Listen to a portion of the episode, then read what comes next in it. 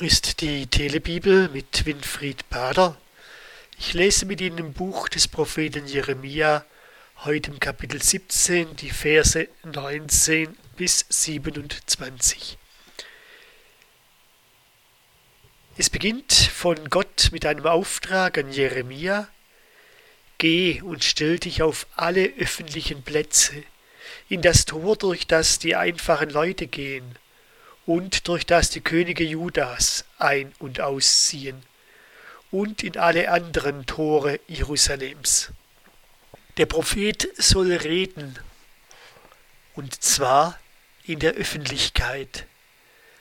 Das Tor ist der Ort, wo am meisten Betrieb ist, wo die Menschen vorbeikommen, wo man im alten Orient zu Rate saß, wo man Gericht hielt wo man Handel hielt, dort, wo das Leben pulsierte.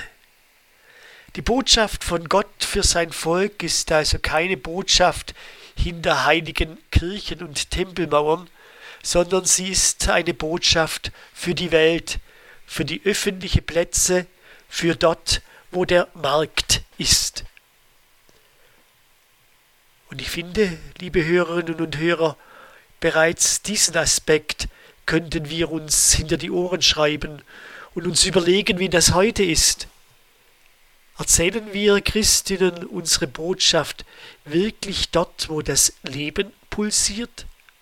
Oder sind wir genau dort still und verlegen unsere Frömmigkeit, das, was Gott der Welt zu sagen hat, hinter stille Kirchenmauern?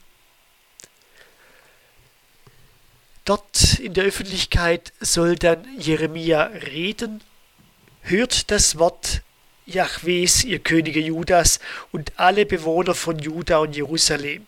Hört her, ihr alle, die ihr durch diese Tore geht. Und nach diesen Aufforderungen, wirklich, dass alle Leute hören, sind wir nun gespannt, welche Botschaft denn kommt. Die Botschaft lautet, wenn euch euer Leben lieb ist, schleppt am Sabbat ja keine Lasten, tragt keine Waren durch die Tore Jerusalems, bringt auch aus euren Häusern nichts heraus, am Sabbat sollt ihr nicht arbeiten. Dieser Tag soll für euch ein heiliger Ruhetag sein. Sie mögen und denken, diese großartige Ankündigung in aller Öffentlichkeit, und nun das einfache alte Sabbatgebot, von dem wir Christen ja bereits überheblich wissen. Der Sabbat ist für den Menschen da. Jesus hat befohlen, den Sabbat zu missachten. Ja, das stimmt. Aber hinter diesem Sabbat steckt eine große Wahrheit. Es steckt dahinter, dass es die Schonung von Ressourcen braucht. Es soll zeigen, dass es nicht geht, dass wir 7,24 durcharbeiten, immer bereit sind, immer im Handel, immer im Stress, immer nach Geld schauen, sondern es braucht Ruhezeiten. Bis heute haben die großen Börsen der Welt Ruhetage. Am Wochenende oder an großen Feiertagen, da ruht die Börse in Tokio und New York und auch London und Frankfurt machen zu und arbeiten nicht. Und die Welt funktioniert trotzdem. Und vielleicht gerade deswegen, weil es diese Ruhetage braucht, dieses Nachdenken, dieses sich besinnen. Und es kommt ein weiterer Aspekt hinzu. 724, das geht meist zu Lasten der Armen und Ärmsten. Wer zu einem Hungerlohn schafft, der ist versucht, 24 Stunden, sieben Tage die Woche bereit zu sein, Arbeit zu tun, zu leisten und dafür etwas bezahlt zu werden. Doch am Ende ist das Ausbeutung. Wichtig ist, und das ist die Idee hier, nicht zu arbeiten einen Tag die Woche, den Menschen, auch den Armen, zuzugestehen, es braucht diese Erholungsphasen.